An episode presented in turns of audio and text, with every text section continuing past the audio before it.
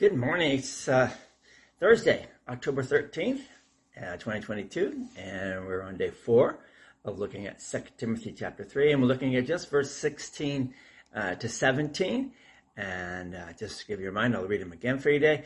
16. All scripture is breathed out of God by God and profitable for teaching, for reproof, for correction, and for training in righteousness. In verse 17, that the man of God may be complete, equipped for every good work. That's our text that we've been studying this week. So, what do you think of when you hear the word inspiration? A brilliant idea? Something you hadn't thought of before? Clever? Motivated to do something? Every single verse in the Bible was written down by men, but inspired by God. The ideas and thoughts and insights came from God's Holy Spirit. These men wrote with their own style of writing and abilities, but God used them and inspired their minds in order that they would write his message in their style. Peter writes in 1 Peter chapter 1, verses, verses 10 and 11, and this reminds us of, of that.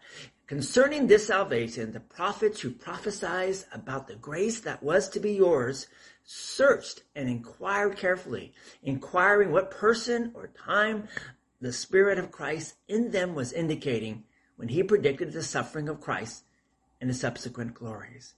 When the prophets such as Moses or Jeremiah, Micah, and Isaiah, and, and all the rest were writing, they were inspired by what? The Spirit of Christ, which was in them. Our text says that all scripture is inspired by God. It is actually one word which means God breathed. Think of how God breathed life into the first man, Adam. Jesus breathed upon his disciples as symbolic of receiving the Holy Spirit. The prophet, prophet Ezekiel had a vision of the valley of dry bones. And in that vision, God encourages Ezekiel to prophecy or preach the word of God to those bones.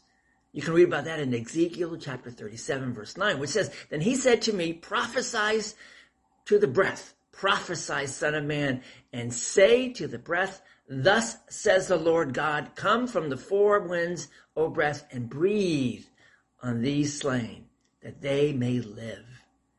God inspired Ezekiel with his word, and that word also brought new life. Therefore, through scripture, God also breathes this new life into your heart. God speaks to us ministers to us, comforts to us, walks with us through the scriptures. He is breathing life into us through the scriptures. The writer of Hebrews tells us in chapter 4, verse 12, the word of God is living and active. It's the book that is alive because God speaks through it into our lives, yours and mine. So again, the Bible is our lifeline. I like to think of babies, how they are intimately connected to their mother in the womb.